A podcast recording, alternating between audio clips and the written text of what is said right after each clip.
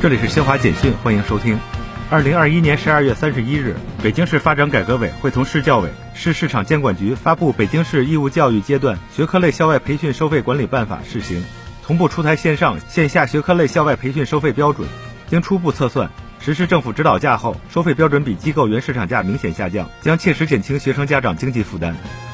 国际奥委会主席巴赫二零二一年十二月三十一日发表新年致辞，表示期待北京冬奥会取得圆满成功。对于举办一届安全的冬奥会充满信心，同时他也对东京奥运会取得的成绩表示赞赏。